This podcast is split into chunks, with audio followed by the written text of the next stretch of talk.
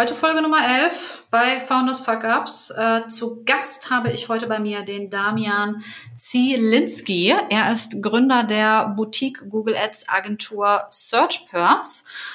Und ich hatte ein sehr cooles, sehr offenes Gespräch mit Damian. Ähm, und zwar einmal darüber, wie er sein Unternehmen jetzt momentan von fünf Mitarbeiter auf äh, 75 Mitarbeiter skalieren möchte, was da so die Hebel sind sozusagen, die er dort setzt. Er erzählt auch ähm, privat so ein bisschen auch ähm, davon, wo er herkommt, ähm, wie sein Start in Deutschland mit seiner Family war, die 1989 ähm, aus Polen nach Deutschland gezogen ist. Und er erzählt uns äh, auch von seinem größten Fuck-up, ähm, wie es dazu kam, dass er vor einigen Jahren eine sehr hohe Ausgabe, sagen wir mal, von 51.000 Euro getätigt hat, äh, die ihn dann finanziell doch etwas in Bedrängnis gebracht hat. Naja, auf jeden Fall, ähm, ich fand das ähm, Gespräch mit Damian sehr, sehr spannend, sehr, sehr aufschlussreich. Er erzählt wirklich viele coole Insights, ähm, die für alle Leute, die Selbstgründer sind oder gründen wollen, interessant sind. Ähm, hört einfach mal rein.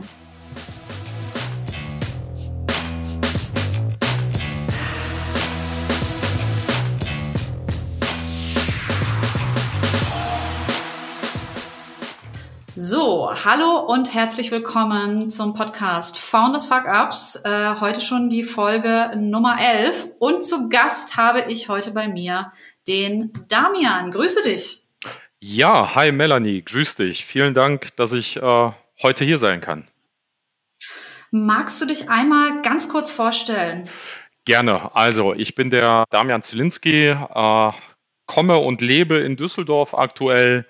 Ähm, 33 Jahre alt, ja, also mhm. äh, noch, noch, noch ganz jung und äh, bin Inhaber und Gründer äh, von SearchBirds Deutschland. Wir sind eine kleine, aber feine Boutique Google Ads Agentur und sitzen im Her Herzen von Düsseldorf. Mhm. Okay. Ähm, magst du mir noch ein bisschen mehr darüber erzählen, was du genau bei SearchPerts machst? Also ich weiß schon mal, ihr macht für eure Kunden äh, Google Ads, Facebook Ads. So habe ich soweit schon kapiert sozusagen. Und ähm, was ich vielleicht noch ein bisschen verstehen will, mit was für Problemen kommen die Kunden auf euch zu? Mhm, mh. Sehr gute Frage, Melanie.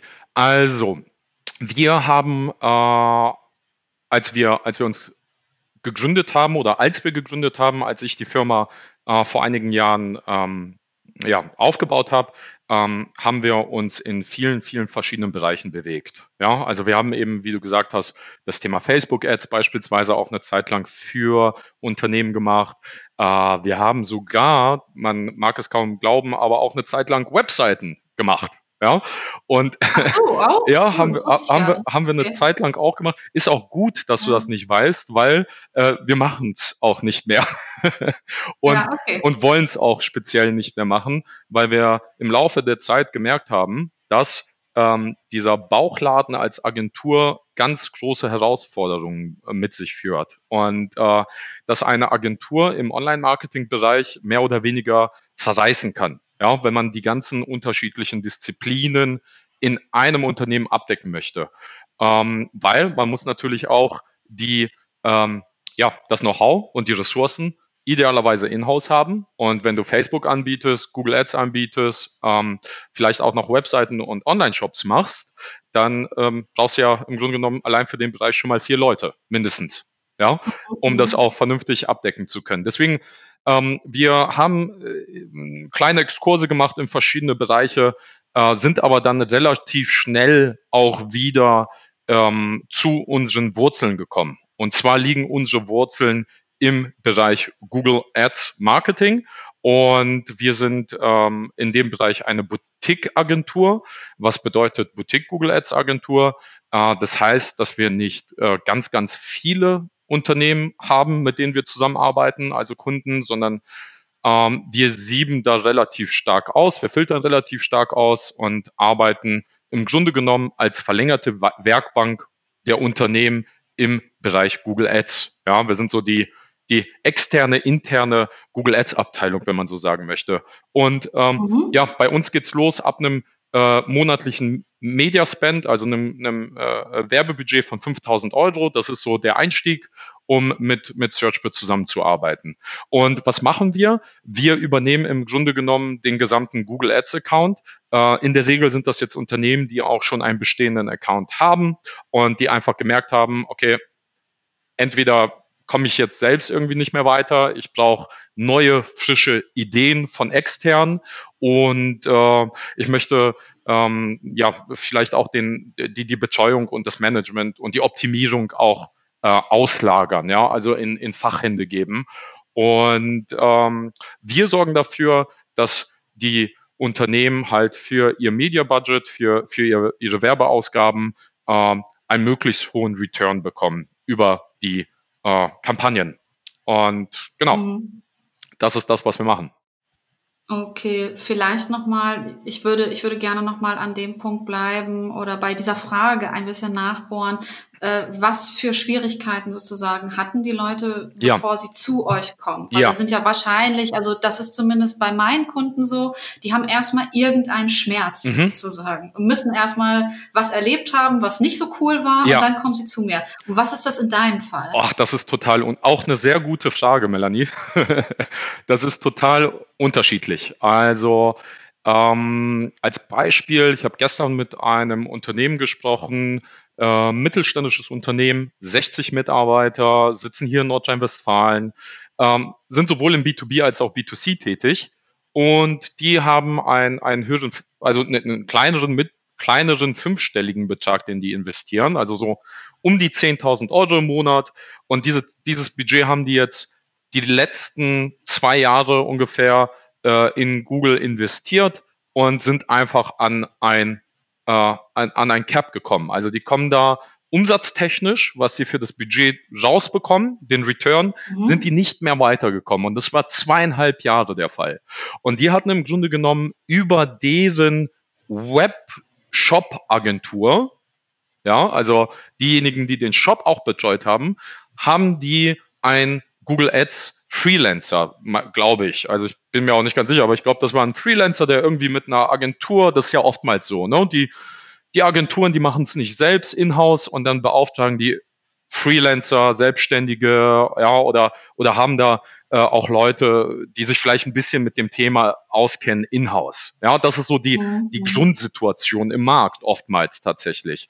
Ja, und dann ähm, sind die zweieinhalb Jahre nicht weitergekommen. No, ne, und hatten halt immer ein Cap und haben halt nie mehr als äh, äh, 35.000 Euro beispielsweise an Umsatz darüber generieren können. So, ähm, und, und das ist die Grundausgangssituation gewesen. Ne? Die haben gesagt, hey, wir haben das Gefühl, da ist mehr zu machen, da geht mehr, aber wir haben das Gefühl, unser jetziger Dienstleister kommt ähm, kommt da nicht weiter aufgrund von fehlender Zeit, Know-how, was auch immer. Ne? Also wir, wir kommen mhm. einfach nicht weiter und wir wissen und haben das Gefühl, da geht noch mehr. Und das würden wir gerne herausfinden. Ne? Also die haben wirklich nach jemandem gesucht, um neue Ideen, neue Ansätze auch reinzubringen und einfach dafür zu sorgen, dass dieser Kanal weiter wächst.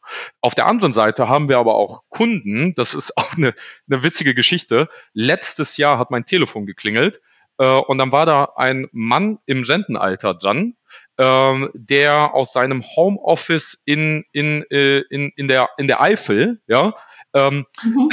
nach einem Dienstleister gesucht hat. Der hat beispielsweise auf eigene Faust ein Werbebudget von auch knapp an die 15.000 Euro im Monat investiert. Mhm. Ja, also se selbst im Alter, also über 60 Jahre alt, der Mann, also noch älter. Und ähm, ja, der hat gemerkt, okay, äh, ich glaube, ich sollte lieber mal Leute holen und Profis holen, die sich auch wirklich damit auskennen. Und als wir das Audit gemacht haben, ähm, haben wir gesehen, dass beispielsweise bei diesem Account äh, viele tausend Euro äh, einfach verbrannt wurden und äh, total äh, falsch investiert und eingesetzt wurden. Also wir haben die unterschiedlichsten ähm, Ausgangssituationen. In der Regel ist es so, dass die Unternehmen, die zu uns kommen, schon wissen, okay, Google ist ein sehr guter äh, Kanal für uns, um Leads zu generieren oder Umsatz in unserem E-Commerce-Shop, äh, in dem E-Commerce-Shop zu machen und die wollen einfach mehr. Die wollen mehr und die wollen, dass ähm, sich Leute damit noch intensiver beschäftigen. Das ist so die, in der mhm. Regel der, die Ausgangssituation. Ich muss noch einmal nachfragen, was genau bei dir Cap heißt. Ne? Also bei deinem ersten Beispiel. Ja. Ich nehme jetzt einfach mal an, Cap heißt sozusagen, dass du möchtest, dass du mehr Geld in diesen Kanal reinpumpst und da auch mehr Leads rauskommen. Mhm, und mhm. dass das ab dem, ab einem gewissen Punkt wahrscheinlich nicht mehr so funktioniert, wie die Kunden sich das gerne vorstellen. Genau, genau. Fall, ne? Also mit, mit genau, okay. mit Cap ist im Grunde genommen bei dem Beispiel jetzt gewesen, die haben ein gewisses Umsatzniveau erreicht und darüber hinaus ging es halt nicht mehr weiter. Mhm. Ja, und, und, und das war's. Und, und da haben die auch ja einfach, einfach nach frischen Ideen gesucht ne? und noch nach anderen mhm. Lösungsansätzen. Und das hat auch sehr gut funktioniert. Also jetzt konkret in dem Beispiel ähm, haben wir innerhalb von vier Monaten ähm, den Umsatz mit dem gleichen Werbebudget fast verdreifachen können. Mhm, cool. Fast cool. verdreifachen. Okay, können. wow. Ja. Krass, okay. Und bei dem und bei dem Rentner sozusagen, da nehme ich aber mal an, er war schon auch, er hatte dann noch ein Startup noch nebenbei oder irgendein, also es muss ja, ja so gewesen sein, sonst hätte er ja keinen. Ein, ein ja. sehr sehr finanzkräftiger Mensch. Also äh, ah, das okay. hat mir auch wieder die Augen geöffnet. Äh, es gibt Leute da draußen, die haben sich auch richtig was aufgebaut. Also der Mann speziell, der hat die letzten 30, 40 Jahre sich richtig was aufgebaut und äh, hat nebenbei ja im, in dem Alter angefangen, ein Startup äh, aufzubauen und eine Plattform gemacht äh, und wollte ganz, ganz groß in dem Markt Konkurrenz machen oder will, will es immer noch. Ähm, genau. Aber ja, der, der hatte das Budget auf jeden Fall zur Verfügung. Mhm. Ich glaube, das ist auch etwas, was ich mir früher konnte ich mir das nicht so richtig vorstellen. Dass es Leute gibt, die so viel mehr Geld haben, als ich das von früher kenne, zum Beispiel. Ne? Das ja. So, ja, man muss sich auch erstmal ja. an die Zahlen gewöhnen, ne? Mhm. Ja, definitiv. Kommst, äh, ähm, wenn, wenn ich fragen darf, aus welchem, aus welchem sozusagen, aus welchem, aus welchem Haushalt sozusagen kommst du? Ja, also ähm, gab es da sozusagen früher schon viel Geld oder wie war das bei dir eigentlich früher? Also, oder ist das jetzt alles komplett neu sozusagen, diese, mhm. diese, also du wirst ja auch einiges an Umsatz machen monatlich, meine ich jetzt damit. Ne? Mhm. Ähm, ja, sehr gute Frage. Also im Grunde genommen kann ich dir, kann ich dir so ein bisschen erzählen, wie das äh, bei mir in der Kindheit war und dann wird es, glaube ich, auch relativ schnell klar. Ähm, ich bin 1989 in Polen geboren worden. Ähm, 1989 Polen bedeutet äh, Hyperinflation und Ende Kommunismus. Also drei Monate bevor ich geboren wurde, äh, ist, ist eine Bewegung in Polen, hat eine Bewegung stattgefunden, Solidarność hieß die. Und äh, die hat dafür gesorgt, dass im Grunde genommen äh, ja auch, auch Sozialismus, Kommunismus und all diese Sachen ähm, äh, letztendlich auch verschwunden sind. Ähm, und ja, ich wurde geboren. Ähm, meine Eltern sind nach Deutschland und haben mich für ein Jahr bei meinen Großeltern gelassen. Ähm, und haben mich dann 1990 nach Deutschland rübergeholt. Und ich habe die ersten sechs Jahre meines Lebens ähm, im Container gelebt, hier in Düsseldorf-Garrat, mit meinen Eltern zusammen auf, ich weiß nicht, 10, 15 Quadratmetern ungefähr. 15, ja, wahrscheinlich, also ein Zimmer. Krass. Im Grunde genommen ein Zimmer. Ähm, Moment, also zu, Moment, dann zu dritt quasi. Zu dritt, genau. Deinen, äh, ja, genau, genau. Und ja. ähm, äh, also so ähnliche Siedlungen kennt man jetzt auch von, von der ganzen Flüchtlingssache. Ähm, nur damals ja, sahen die auch noch ein bisschen anders aus. Ähm, und das heißt, wir hatten, wir hatten ein geteiltes Badezimmer, wir hatten eine geteilte Küche. Äh, man ist im Grunde genommen durch die Tür und stand im Flur und äh, dann gab es halt irgendwie 20, 30 von, von, von, von den Zimmern, ja. Und mhm. ähm, ja, also will ich auch nicht missen. War auch für ein Kind eine richtig coole Zeit, muss ich dazu sagen. Also ich habe nur gute Erinnerungen daran. Ähm, ich glaube, für meine Eltern war das eher anders. Ja, die waren Anfang 20, also die waren 19 und 18 ähm, oh, und haben mit damals, ja. mega krass jung und haben mit ihrem Kind halt in einem fremden Land ohne Sprachkenntnisse ohne Geld ähm, einfach in einem Zimmer gelebt, äh, das 15 Quadratmeter hatte. Und äh, für mich als Kind, ich habe das natürlich überhaupt gar nicht mitbekommen. Ne? Als Kind kriegst du auch nicht mit, ob du viel Geld hast oder wenig Geld. Interessiert dich auch nicht. Mhm. Ähm, für mich hat gezählt, ich bin aus der Tür raus und hatte ganz viele äh, Freunde, mit denen ich spielen konnte. Und das war, mhm, mhm. das war total cool, weil das waren alles auch Familien aus Polen oder aus Russland. Und es waren halt oft, also Paare, die gerade Kinder bekommen haben, die in Deutschland ein besseres Leben gesucht haben und deswegen hierhin gekommen sind. Und das heißt, ich hatte da einfach vor der Tür echt, äh, also für, für ein Kind eigentlich ein Traum, ne? Super. So, ähm, aber um auf deine Frage zurückzukommen, äh, beantwortet die ja auch im Grunde genommen. Ähm, also Geld war, war nie sehr viel da oder so. Also äh, es war immer genug da. Ähm, meine mhm. Eltern haben auch immer hart gearbeitet und, und viel gearbeitet. Und auch als ich älter wurde, ähm, wir sind dann mit sechs auch in eine, als ich sechs war, äh, also 1995, sind wir in eine Wohnung in Düsseldorf gezogen. Ähm, eine schöne Wohnung ähm, und ich habe immer alles gehabt, was ich, was ich gebraucht habe. Mhm. Aber ich hatte halt mhm. immer nur das, was ich gebraucht habe und nicht mehr. No? Also jetzt irgendwie die coole, schicke Jeanshose irgendwie von äh, South Pole oder so, was ja damals so in war, äh, mhm. oder die Helly Hansen Jacke.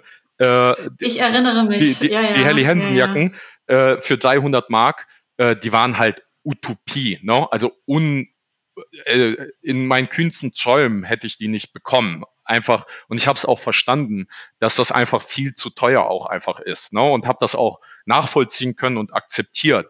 Und ähm, das war wahrscheinlich auch so ein irgendwo ein, ein Punkt, wieso ich schon immer intrinsisch ähm, ein Unternehmen haben wollte oder mich selbstständig machen wollte. Weil ich habe schon im frühen Alter äh, auch, auch gesehen, okay, äh, ne, die, die, die, die, die Polen, die sind ja auch sehr tüchtig und manche davon waren halt tüchtiger als andere und, und denen war angestellt sein nicht genug und die haben dann auch irgendwie sich selbstständig gemacht. Und, und wenn ich dann irgendwie meinen Vater gefragt habe, äh, hör mal, was macht der eigentlich? Weil der irgendwie mit einem, mit dem neuesten Auto vorgefahren kam, äh, dann war es halt oft irgendwie, der ist im Verkauf oder der ist, äh, der, der macht, macht was eigenes, der hat eine eigene Firma, ja. So, so wurde das immer beantwortet. Ne? Der hat da eine mhm. eigene Firma. Ähm, und das ist, glaube ich, auch ein Grund, wie, ja, wieso ich äh, heute das mache, was ich mache und wieso ich irgendwie immer auch äh, einen Motivator, einen internen Motivator hatte, ja, mich selbstständig zu machen. Mhm. Und ähm, ja, es ist im Grunde genommen für mich ist vieles aktuell auch neu, auf jeden Fall.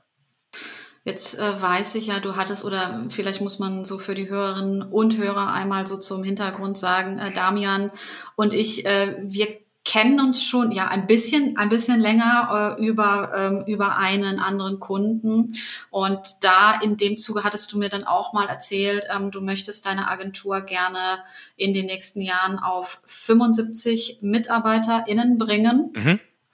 Ähm, ja, jetzt ist so ein bisschen meine Frage, glaube ich, dahinter ist so ein bisschen ähm, warum du das tun möchtest und ob das vielleicht auch äh, sozusagen mit deinen Wurzeln, mit deiner, mit deiner, mit deiner Herkunft zu tun hat, mhm. ähm, dass du jetzt so stark durchstarten möchtest. Mhm.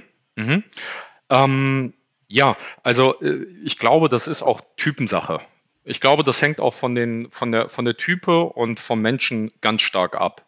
Und man muss für sich selber auch definieren und wissen, äh, was, ist, was ist der, der richtige Ansatz und was ist die richtige, ähm, der richtige Weg. Ja, und den kann man auch irgendwie nicht pauschalisieren. Es gibt durchaus Unternehmen, die mit zwei Leuten ähm, super Umsätze machen und super happy und zufrieden sind. Und dann ist es auch gut so. Ne? Dann ist es auch für mhm, die Leute mhm. eben genau der richtige Weg oder auch Solo-Selbstständige, ja, die gesagt haben, hey, ich bin in einer Sache richtig gut, ich will auch diese Sache, diese Profession, also meine Kunst und meine Arbeit in, in den Fokus stellen. Das wirst du sicherlich als Solo-Selbstständiger mehr können als als Unternehmer, ja, mit, mit äh, ein paar Mitarbeitern. Weil sobald du auch Mitarbeiter einstellst, du äh, kennst es selbst, Melanie, ähm, du äh, hast dann mit ganz vielen anderen Themen auch zu tun, mit denen du vorher nichts zu tun hattest. Und das, wieso du eigentlich ursprünglich oder womit du ursprünglich deine Selbstständigkeit begonnen hast, das rutscht immer weiter nach hinten, immer weiter in die in die in die Versenkung sozusagen. No? Und mhm. und ähm, bei mir ist es im Grunde genommen, äh, ich glaube, das ist einfach Typensache. Ähm, ich mag es zu wachsen. Ich mag es auch, neue Dinge äh, äh, zu erkunden und mich Herausforderungen auch irgendwo zu stellen. Ähm, und ja, Selbstständigkeit äh, habe ich jetzt schon äh, sozusagen abgehakt und äh, habe auch schon äh, einige Mitarbeiter im Team und äh, ich möchte einfach schauen, ähm, dass, dass, dass, wie weit es auch geht, ja, und, und das Spiel mhm. im Grunde genommen weiterspielen. Also, ähm, weil damit auch neue Herausforderungen kommen werden, die ich heute noch nicht kenne und die mich auch, ja, erstmal an die Grenze bringen werden und ähm, ich dann lernen werde, diese Herausforderungen auch zu meistern und gleichzeitig dabei wachsen werde. Und deswegen will ich weitermachen und größer werden und wachsen. Genau. Kann ich auf jeden Fall sehr gut nachvollziehen, auch deine Sicht auf diese Dinge, weil du auch gerade so sagtest, na ja, ich will das Spiel weiterspielen. Und ich sehe das eigentlich auch so, dass ich mir denke, na ja, das ist auch eigentlich nur ein großes Spiel was man da gerade macht, ne? Ein Unternehmen aufbauen. Oder ich ja. bin auch so, ich will mich jetzt einfach mal in dieser Rolle probieren. Selbstständigkeit kenne ich jetzt, das funktioniert, okay. Aber wie ist es eigentlich, wenn ich das jetzt noch weiter aufbaue? Also für mich ist das einfach so ein, ja, es hat schon so ein bisschen so ein Gamification-Ding irgendwie für mich, muss ich schon sagen, ja. Es ist ja auch irgendwo eine logische Konsequenz. Also wenn du nicht wächst und nicht mehr Mitarbeiter benötigst, dann machst du ja wahrscheinlich irgendwas in deiner Arbeit nicht richtig, würde ich jetzt mal also kann man nicht ganz pauschalisieren. Ja, du kannst natürlich auch sagen, mhm. ich will einfach nicht wachsen. Das kann eine Entscheidung sein, aber damit begrenzt du dich ja und deine Arbeit und dein Beruf selbst. Ja, also und und deswegen, also im Grunde genommen ist es ja eine logische Schlussfolgerung, wenn du einen guten Job machst und es schaffst, da, diese diese Art der Arbeit und diese Qualität und die Leistung auf andere Leute zu übertragen, das ist ja auch ein Skill eines Unternehmers. Mhm. Das unterscheidet ja auch den Unternehmer vom Selbstständigen oftmals, ähm, die richtigen Leute zu finden, zu rekrutieren und dann auch an sich binden und den Leuten auch ne, die, die Arbeitsweise auch und die Mentalität und die Glaubenssätze mitzugeben, äh, die man selber vertritt mit dem Unternehmen und die das Unternehmen auch widerspiegeln soll. Und ähm, dann ist es im Grunde genommen nur eine logische Schlussfolgerung. Also ich weiß nicht, wie es bei dir ist, aber ich vermute auch bei dir, du wirst wahrscheinlich, so wie ich dich kenne, auch relativ schnell an deine Kapazitätsgrenzen gekommen sein. Und dann musst du ja für dich selber entscheiden, okay, war es das jetzt? Will ich jetzt nicht mhm. mehr weitermachen? Oder, oder, also lehne ich jetzt alle anderen Kunden, alle weiteren Kunden, die kommen, alle Anfragen, die kommen, kategorisiert ab. Und ich glaube, das schadet auch nur Unternehmen. Also in gewisser Weise, ja, man muss eigentlich auch sich weiter nach vorne bewegen. Man muss eigentlich als Unternehmen auch irgendwo Wachstum äh, äh, generieren und auch zulassen, ja, ähm, weil, weil es sonst auch ähm, negativ sein, sein kann. Ja, und, und äh, im Grunde genommen für mich ist es eine logische Schlussfolgerung. Mhm. Also tatsächlich, es gab diesen Moment, wo ich mir dachte, okay, jetzt kommen so viele Aufträge rein, ich muss mich jetzt entscheiden. Also entweder ich lehne das jetzt ab oder ich mache eine lange Warteliste. So, ne? Ja. Ähm, oder ich hole mir noch Leute, Freelancer oder in Festanstellung Leute, die mir dabei helfen, dass ich noch mehr Aufträge annehmen kann. Also beide Wege finde ich vollkommen legitim. Das muss jeder Auf für sich Fall. entscheiden. Also mhm. man kann auch sagen, man bleibt solo selbstständig äh, und dann, meine, damit fährt man auch sehr gut. Also geldtechnisch kann man auf jeden Fall auch machen. Ähm, aber das andere fand ich für mich persönlich spannender. Mhm. Einfach. Mhm. Ne? Aber muss jeder für sich selber wissen und ich kann auch jeden verstehen, der sagt, er will sich das, er, er will sich das nicht antun weil es extrem stressig ist. Und ich habe wirklich, muss ehrlich sagen, das muss ich wirklich sagen, ich habe unterschätzt, wie sehr dich dieser ganze Firmenaufbau auch psychisch fordert. Tatsächlich. Äh, äh, das wusste ich vorher so nicht. ja. ja ähm, ich habe mich äh, auch vor einiger Zeit mit, mit Selbstständigen oder mir, mir kommt da gerade eine Selbstständige auch und ein Gespräch besonders präsent äh, in, in, ins Gedächtnis. Sie mhm. war in der Vergangenheit mal selbstständig und sie hat zu mir gesagt, äh, als ich noch selbstständig war, wirklich selbstständig, so, äh, Damian, äh, nie wieder. So, ich suche eine Festeinstellung, ich, äh, ich, ich möchte nur Sicherheit, äh, hat auch einen Job angenommen, der eigentlich total sie unterfordert, also äh, mhm. meiner Meinung nach, aber äh, sie ist total happy damit. Sie, sie fühlt sich damit wohl. Und ich habe das nicht verstanden und ich meinte so, ey, das, eigentlich, das ist ja eine totale Verschwendung. Du musst dich eigentlich selbstständig machen. Du bist so gut in dem, was du machst. Verschwende doch nicht so dein Talent. Sie hat das aber schon alles erlebt in der Vergangenheit. Und sie hat für sich beschlossen, dass das so ein emotionaler Stress und äh, Druck war, mit dem sie nicht umgehen wollte, konnte und möchte in Zukunft. Und da bin ich absolut bei dir. Das muss einfach jeder für sich selbst definieren und auch kennenlernen. Ne? Und äh, wie du sagst, also ein Unternehmen aufbauen, Mitarbeiter haben ähm, und alles, was dazugehört, das ist richtig, richtig hart. Das unterschätzen viele. Viele denken, das hat so irgendwie den coolen Instagram-Flair. Ja, ich bin CEO und äh, kann mich jetzt CEO schimpfen und äh, bin irgendwas. Ähm, aber wirklich das ernst zu meinen ist, dass du die ersten zwei Jahre wahrscheinlich, vielleicht auch drei, eigentlich nur noch arbeitest. Also wenn du es wirklich ernst meinst, dann arbeitest du durchgängig. Also du, es gibt ja auch eigentlich keine Pause dann. Also äh, ich, ich weiß, ich kann mich nicht erinnern, wie viele Nächte ich wirklich bis irgendwie 11 Uhr, 12 Uhr im, im Büro saß und dann nach Hause bin, damals noch im Coworking und, und dann weitergearbeitet habe, mich nochmal dann gesetzt habe, Laptop aufgeklappt habe und dann vielleicht nochmal bis zwei Uhr nachts äh, am Laptop saß. Also es ist mhm. wirklich hart, es ist herausfordernd, es ist einfach viel Arbeit. Das, das ist es, Buttonline. Viel Arbeit, harte Arbeit. Ja, das stimmt definitiv. Ja.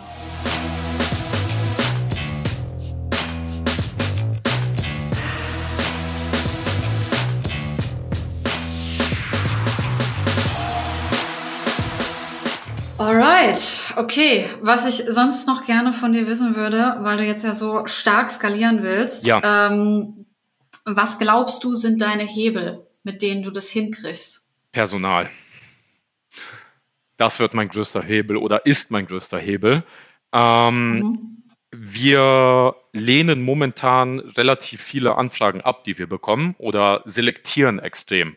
Also ähm, du, du, kannst das ja im Grunde genommen über verschiedene ähm, Wege steuern. Wie du eben gesagt hast, man kann eine lange Warteliste machen und sagen, ey Kunde, pass auf, ich kann jetzt nicht, komm, lass uns in drei Monaten starten oder in sechs ja, läuft man natürlich Gefahr, dass der Kunde sagt, nee, ich würde gerne jetzt starten. So, sechs Monate äh, habe ich keine Zeit für, geht nicht. Auf der anderen Seite mhm. kann man Preise erhöhen. Ja, das ist so der äh, Klassisch, Klassiker. Ne? Wächst die Nachfrage, erhöhst du das, äh, äh, den Preis und damit äh, sortierst du im Grunde genommen auch ein bisschen der Nachfrage aus. Ja, also die, die sich dann nicht leisten können oder wollen oder einen günstigeren Dienstleister gehen, die gehen zu dem. Ähm, ich glaube, wir bewegen uns in einem Markt, der, ähm, der, der weiter wächst, ähm, der noch relativ unübersichtlich ist für die Unternehmen, also für die Kunden und äh, die Qualitätsniveaus der, der Unternehmen und der Dienstleister sehr stark schwanken. Also die sind von mittelmäßig bis gut bis sehr gut ähm, und ähm, das Bewusstsein der Unternehmen wächst auch, äh, dass die Unternehmen verstehen, ähm, dass sie auch Spezialagenturen benötigen. Ja, also dass sie, also das merken wir immer mehr. Ähm, die Unternehmen, die wollen, also ab einem gewissen Reifegrad wollen die gar nicht mehr irgendwie eine Agentur, die alles für einen macht, ja, sondern die sagen, alles klar, wir haben jetzt definiert, Google Ads ist ein guter Kanal für uns, wir suchen uns jetzt die Profis darin und wir beauftragen die damit. Und ähm, das, das, das ist einfach ein natürlicher, natürlicher Weg. Ähm, und ja, unser Hebel, um, um weiter zu wachsen, ist das richtige Personal zu finden. Also die richtigen Leute, die sagen, hey, wir wollen Searchbirds bei diesem Weg begleiten, wir haben Bock darauf, ja, wir wollen auch irgendwie von Anfang an mit dabei sein und, äh, und, und das ist auch gerade aktuell unser Bottleneck. Also wir könnten viel, viel mehr mhm. machen, ähm, nur ist das Team jetzt auch schon über 100 Prozent und äh, ja, irgendwann, irgendwann ist auch gut. Ja. Findest du denn noch die richtigen Leute gerade? Ich, also ich weiß, bei mir war es extrem schwierig. Ich mhm. weiß nicht, wie es äh, in deinem Bereich ist. Wahrscheinlich auch nicht so einfach. Wahrscheinlich ne? genauso wie bei dir. Wahrscheinlich genauso wie bei dir. Das sehen wir ja aber auch in ganz, ganz, ganz vielen Branchen. Also das ist nicht nur bei uns so. Wir sind ja momentan in einem Arbeitnehmermarkt und in keinem Arbeitgebermarkt. Das bedeutet im Grunde genommen, äh, herrscht gerade in Deutschland Vollbeschäftigung. Ja, alles so um die fünf Prozent äh, Marke äh, in der Arbeitslosigkeit gilt ja als Vollbeschäftigung. Und das bedeutet, jeder, der arbeiten will, der hat eigentlich Arbeit. Und jeder, der arbeiten will im Performance-Marketing-Bereich, der hat im Grunde genommen fünf Möglichkeiten. Also sofort. Fünf verschiedene Jobangebote. Und mhm. ich glaube, es gibt eigentlich bei uns in der Branche niemanden, der arbeiten will, aber nicht arbeitet. Diese Person gibt's nicht. Ähm, das heißt, es ist natürlich, äh, ja, ist eine Herausforderung und wir müssen auch äh, einiges bieten, äh, was wir auch tun, um auch das richtige Talent und die richtigen Leute an uns zu ziehen. Und mhm. ja, am Ende des Tages ist natürlich auch dass die Person ins Team passen muss. Das ist ganz klar. Ne? Mhm. Also das, mhm. das ist, glaube ich, so die größte Herausforderung, wirklich den Fit von der persönlichen Ebene auch zu finden. Ne? Nicht nur skilltechnisch, sondern, sondern persönlich. Und äh, ja, also ist, wie du gesagt hast, es ist, es ist, äh, es ist nicht so leicht, die richtigen Leute zu finden. Sehe ich aber auch wieder als, als Hebel, was du eben angesprochen hast. Ne? Also wer es heute schafft, die richtigen Leute an sich zu, zu, zu, die richtigen Leute zu sich zu ziehen und ein gutes Team aufzubauen, ein schlagfertiges Team, das ist eigentlich die größte Ressource und der größte Hebel, die größte Schlagkraft, die man zukünftig in dem Markt haben wird. Ja, weil Anfragen, Kunden, äh, und Potenziale da draußen gibt's wie Sand am Meer. Wirklich, also wie Sand am Meer. Und äh, genau, das, das Bottleneck und, und der größte, gleichzeitig der größte Hebel ist, äh, ein gutes Team aufzubauen. Gibt es ansonsten noch irgendwas, was du jetzt noch anders machst hinsichtlich Angebot oder Pakete stricken oder Sales oder Marketing? Irgendwas, was du jetzt noch sozusagen aktiv umstellst, damit du schneller wachsen kannst? Äh, jetzt, äh, du meinst von, von, jetzt in die Zukunft oder von den Anfängen zu jetzt? Nee, von jetzt in die Zukunft meine ich, genau. Äh, ja, ganz viele, ganz, ganz viele Sachen. Also wir haben, äh, also ein Thema, was viele äh, Agenturinhaber auch unterschätzen, ist das Thema Pricing und Offering. Ja, was ein wahnsinnig wichtiges Thema ist und wo man auch echt äh, Aufmerksamkeit und sich auch eine gewisse Zeit und auch AB-Tests machen sollte. Ähm, mhm. Und da haben wir jetzt vor einiger Zeit was umgestellt, ähm, was jetzt auch schon zu einem zu, zu sehr positiven Ergebnissen geführt hat. Und auf der anderen Seite, ähm, ja, äh, investieren wir aktuell mehr in unser eigene, in unseren eigenen Lead-Gen. Ja, also in unsere eigenen Google-Kampagnen, äh, in Landing-Pages, in zielgruppenspezifischen, äh, ja, conversion-optimierten Landing-Pages, die wir gerade individuell pro Zielgruppe aufbauen. Ähm, SEO ist sicherlich zukünftig noch ein Thema. Wir sind da aber schon in so einem Marketing-Mix unterwegs, machen auch ein bisschen Print. Wir haben da ein paar Quellen gefunden, die für uns sehr gut funktionieren. Mhm, mhm. ähm, okay. Ja, man mag es kaum glauben, ja, aber äh, Print ist für uns ein Channel, ähm, der hat ein ROAS von äh, in diesem Jahr, glaube ich, also ein Return on Ad Spend, wenn man im, im Online-Marketing-Jargon spricht, ähm, von, von über 10. Also wir kriegen das für jeden Euro, den wir dort investiert haben, haben wir mindestens 10 Euro zurückbekommen. Und, Was? Echt? Ja, ja. Ähm, ja war, Aber war das dann eine Printanzeige ja. sozusagen? Oder ja. wirklich? Ja. Ja. Okay, ist ja krass. Wo habt ihr das inseriert, wenn ich mal frage? Ja, also dein Channel hören ja äh, hören ja so viele Leute und da werden sicherlich auch dann ein paar Online-Marketing-Agenturen dabei sein. Das müssen die schon okay, selbst nee. herausfinden. Das, das sage ich dir aber gerne, sage ich dir gerne, äh, äh, äh wenn wir, wenn wir äh, danach nochmal kurz sprechen. Okay, cool. Danke, danke. Okay. Nee, aber weil Print, ich muss ehrlich sagen, ich habe immer so, also Nee, also ich war ja früher sogar Printanzeigen-Verkäuferin mal früher, oh, ne? vor echt? vielen, vielen Jahren wow. tatsächlich. Nice. Berliner Zeitung und Berliner Woche habe ich gemacht mal eine Zeit lang, während ich mein Abitur an der Abendschule gemacht habe, weil da muss ja auch irgendwie Geld reinkommen. Ne? Das waren so diese Brotjobs damals, jo. die ich jo. gemacht habe. Und damals hieß es schon, Print ist tot. Ja, und das ist äh, schon so knapp zehn Jahre mhm. her. Mhm. Das, deswegen ist das für mich schon so ein bisschen weg sozusagen. Aber gut, wenn das für dich funktioniert, das ist ja geil. Okay.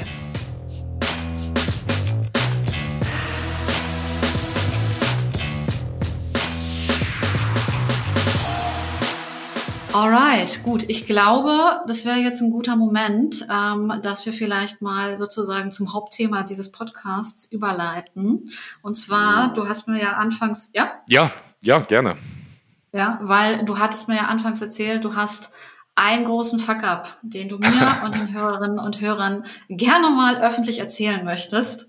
Dann äh, schieß doch mal los damit. Ja, gerne. Also Gott sei Dank kann ich heute darüber lachen, wie du gerade gemerkt hast.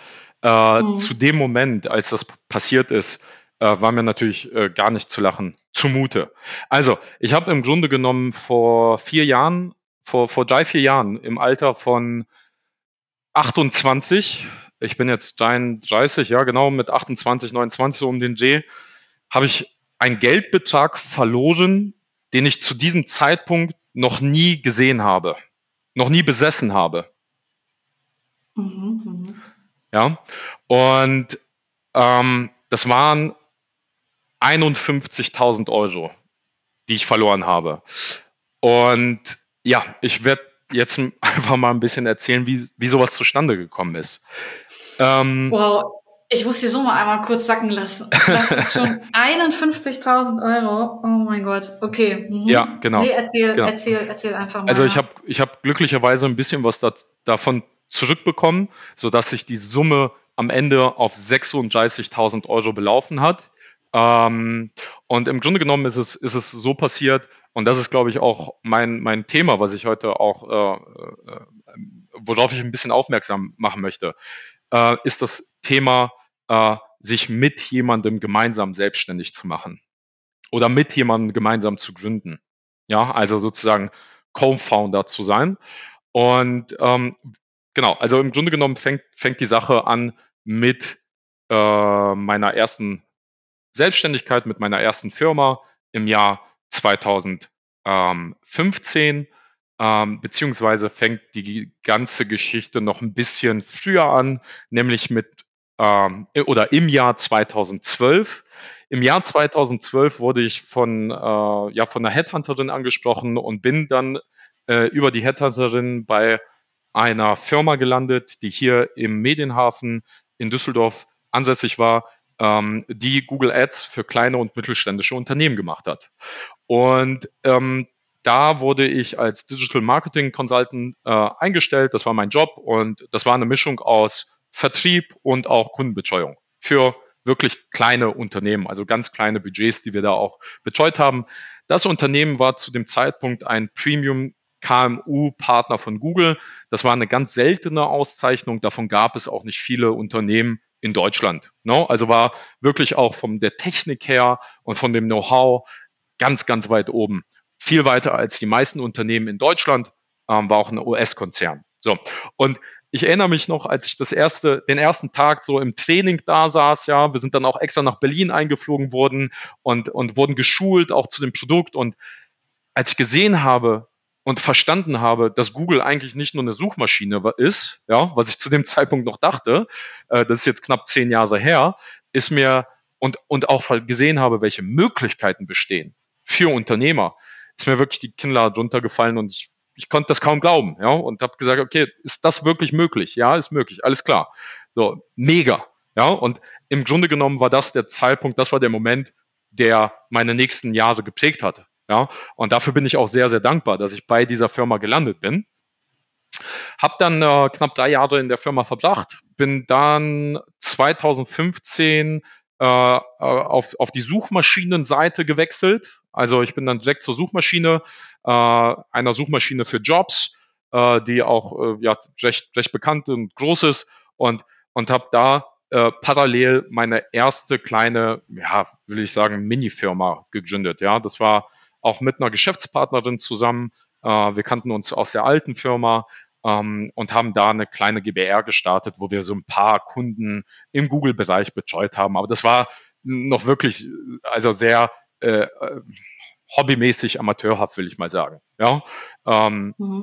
und, und so wirklich ernst ist es dann 2018, 2019 geworden, als dann aus diesem ganz kleinen Unternehmen, äh, das dann in einem Jahr relativ stark gewachsen ist, ähm, eine GmbH wurde. Ja, dazu muss ich sagen, zu diesem Zeitpunkt war ich auch noch angestellt und habe Fulltime gearbeitet und hatte einen sehr anspruchsvollen Job, habe ähm, in der Woche, ähm, also jedenfalls äh, deutlich mehr als 40 Stunden gearbeitet und habe dann zweimal in der Woche äh, von 18 Uhr oder von 19 Uhr bis 21, 22 Uhr ähm, halt noch no, für, für mein eigenes Unternehmen gearbeitet und natürlich die Wochenenden durch. So, also da nochmal der Punkt, sehr, sehr hart. No? Es ist einfach Arbeit, es ist Zeit und, und äh, auch Leidenschaft, die man da reinbringen muss. No? Und und habe dann eben ähm, im nächsten Step äh, ist aus der, der GBR, also ist, ist eine, eine GmbH geworden und ich hatte dann auch einen, einen weiteren Partner oder einen neuen Partner und habe diese GmbH mit einem Geschäftspartner gegründet, ja, mit dem, ähm, den ich im Grunde genommen dafür äh, rekrutiert habe, den ich dazu geholt habe, ja.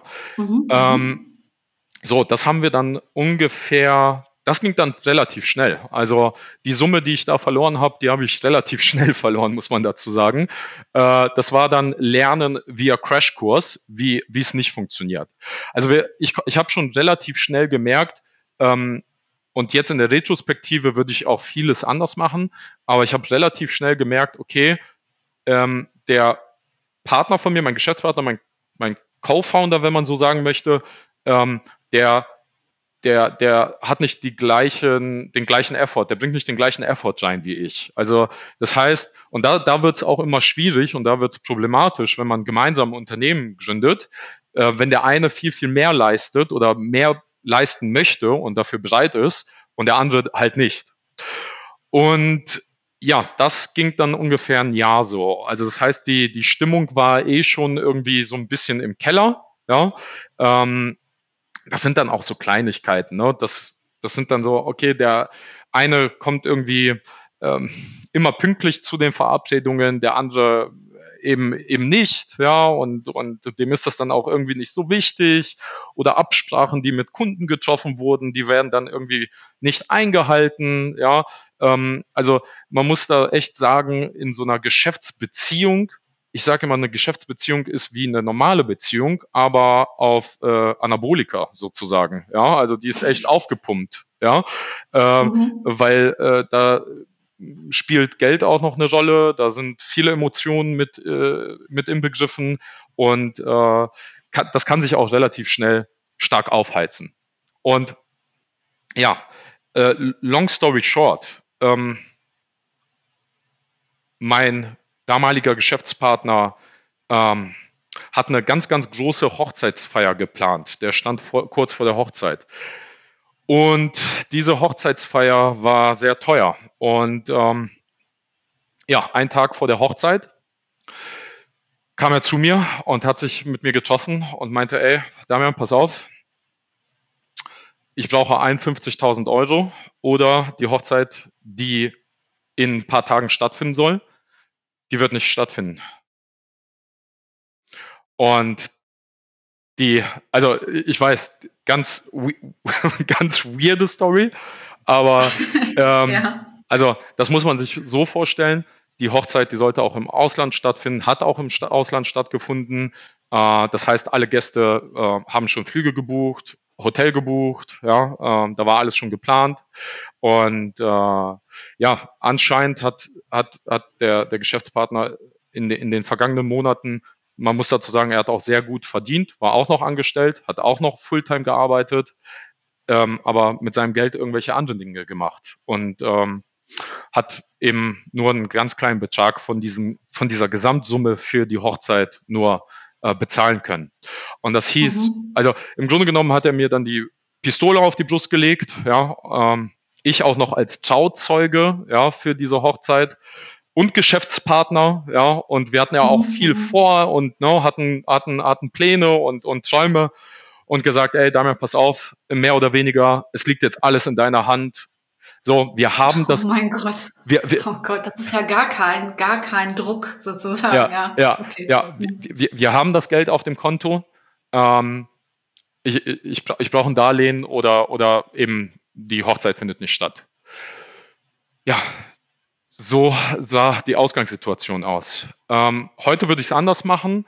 Ähm, ich, ich, ja, boah, das fällt mir auch schwer, das auszusprechen, aber äh, äh, ja, ich habe es gemacht. Äh, ich habe es gemacht und äh, ich habe ihm 51.000 Euro noch an dem gleichen Abend äh, äh, rübergesendet. Ähm, und ja, dann, dann ging es im Grunde genommen weiter. Äh, da musst du mhm. dir vorstellen, ähm, also wir hatten eine Vereinbarung getroffen, ähm, dass, dass er das natürlich zu einem gewissen Zeitpunkt zurückbezahlt und wie das eben dann so läuft, ähm, ist das nicht eingetroffen und das nicht passiert. Und dann ja, fing natürlich die Stimmung auch an, dementsprechend zu, zu kippen. Und long story short, ein Teilbetrag wurde zurückbezahlt. Ja. Ähm, und das Vertrauen und ja, auch die, die gesamte Geschäftsbeziehung war natürlich äh, am Boden. Ja, muss man einfach so mhm. sagen. Das hat dann nicht mehr, nicht mehr funktioniert. Und ich musste für mich selbst entscheiden, also ich hatte, ich hatte zwei Wege, die ich gehen konnte. Entweder vergisst du deinen Traum der Selbstständigkeit und des Unternehmertums oder du gehst jetzt all in und, und, und machst das und kündigst deine, deinen Job, ja, deine Festeinstellung. Vielleicht habe ich diese Situation auch gebraucht, vielleicht habe ich diese Situation auch selbst äh, verursacht in der Retrospektive, weil ich eigentlich schon ein Jahr oder anderthalb Jahre lang kündigen wollte und gesagt habe, jetzt ist der richtige Zeitpunkt. Aber man muss dazu sagen, ich habe zu dem Zeitpunkt auch extrem gut verdient. Ähm, und im Vertrieb ist es auch bonusgesteuert. Also das heißt, jedes Quartal, wenn die Ziele erreicht werden, kommt auch der Quartalsbonus. Und dann war ich in so einer Spirale, ja, komm, noch ein Quartal, noch ein Quartal, den einen Bonus, den holst du dir noch. Ja, auch mit dem Hintergedanken, mhm. hey, du machst dich bald selbstständig, du musst auch ein gewisses Polster haben und so weiter. Ja, und diese Situation hat mich dann halt äh, äh dazu, äh, da vor die Entscheidung äh, gebracht, okay, der Partner ist raus, wir brauchen auch einen Geschäftsführer, wir haben eine GmbH, wir müssen Geschäftsführer eintragen im Handelsregister. So, äh, es geht jetzt auch hier nichts mehr irgendwie äh, undercover, ja, jetzt, jetzt entweder voll rein, ja, oder, oder halt nicht. Oder ich bleibe halt angestellt und mach, mach so weiter wie bis dato. Und, und bin auch gut damit. Ne? Also ist auch alles super, alles cool. Und das war im Grunde genommen der Zeitpunkt, äh, wo ich dann auch noch dem Geschäftspartner eine Ablösesumme bezahlt habe, damit er. Ach, zusätzlich auch noch. Ja, ja, ja, ja, der hatte ja kein Geld, ne? Der hatte ja kein Geld. Und ich habe überlegt, okay, was kann ich jetzt tun, weil er wollte nicht raus.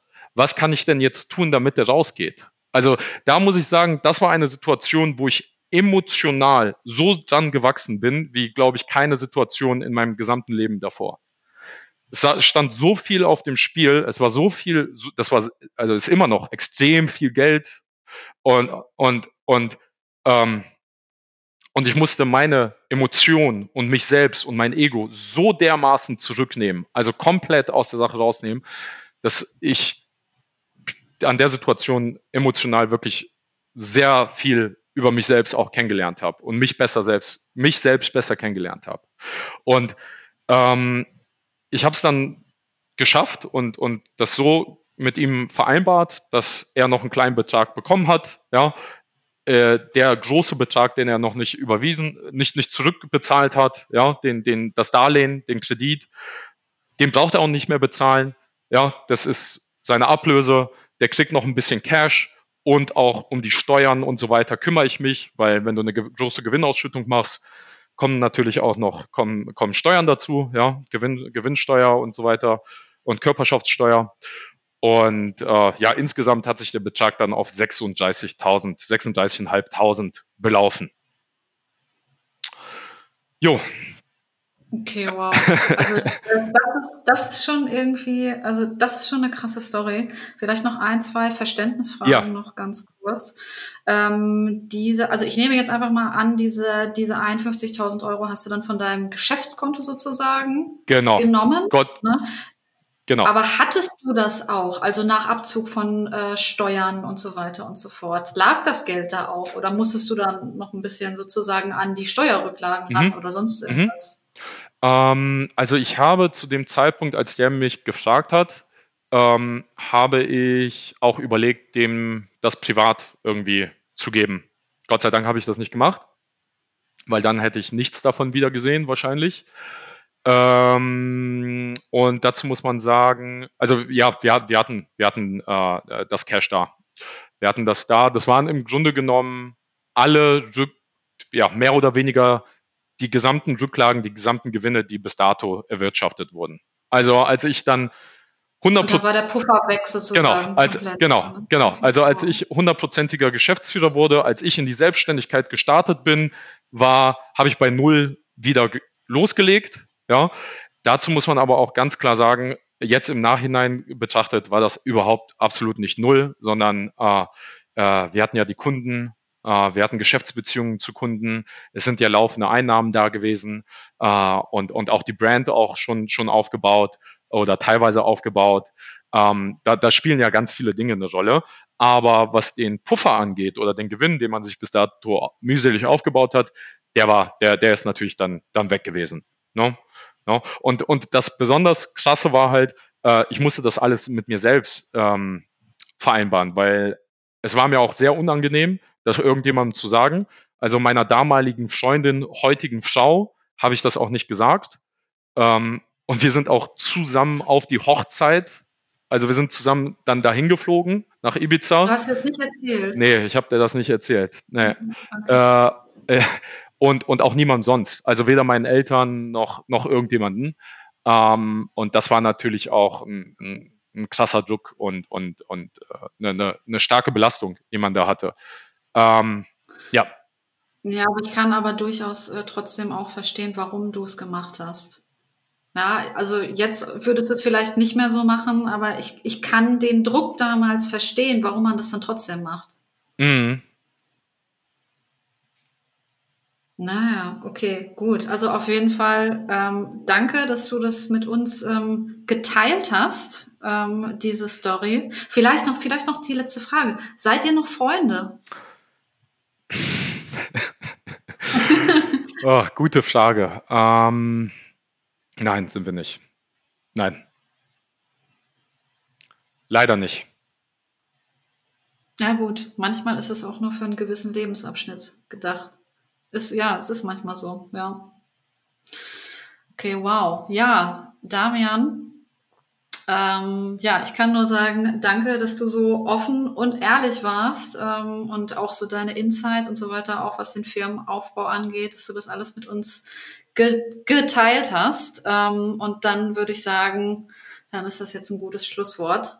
Danke dir ganz, ganz herzlich, dass du bei mir im Podcast zu Gast warst. Ja, vielen Dank an dich. Äh, mega cooles Format und äh, ich glaube, es ist auch wichtig, solche Insights äh, zu bekommen. Ne? Nicht nur von den guten Seiten mhm. zu sprechen, sondern auch eben von, von Dingen ähm, wie, wie, wie meine Story, weil man da ähm, viel daraus lernen kann und sich vielleicht gerade selbst in dieser Situation befindet und ähm, das einem definitiv dann helfen kann, vielleicht einige Stolpersteine nicht zu gehen. Aber was ich mhm. vielleicht noch abschließend sagen möchte, also wenn du gerade in der Idee steckst, dich selbstständig zu machen oder dich gerade selbstständig gemacht hast, eine ganz wichtige Sache, die ich mit auf den Weg geben kann. Sorg auf jeden Fall, dass du Fans in deiner Ecke hast. Weil kämpfen musst du selber. Ja, also das ist so von der Metapher aus dem, vom, vom Boxen her. Ja, also den Kampf musst du so oder so bestreiten, selbst. Aber es ist wichtig, wirklich gute Leute, Fans, die dich unterstützen und dich feiern, in der Ringecke zu haben. Ja, dass wenn du in der Pause mal kurz zurückgehst, die dir gut zusprechen. Ja, und das ist etwas, was ich in der, in der Zeit gelernt habe und, und das kann ich jedem auf, auf, de, auf dem Weg geben. Ne? Also äh, schaut, dass ihr, dass ihr ein gutes Surrounding äh, für euch aufbaut. Danke dir ganz, ganz herzlich dafür, Damian. Und ja, ich wünsche dir ganz, ganz viel Erfolg auf deinem weiteren Weg Vielen mit Dank. Searchports. Ne? Kommt Dank. nachher auch noch Links und so weiter, kommen nachher noch auch in die äh, Show Notes rein. Wenn jemand vielleicht auch unter den Hörerinnen und Hörern dabei ist, äh, der vielleicht noch gerade nach einer Performance Ads Agentur sucht, möglicherweise. Gut. Bis dann. Ciao.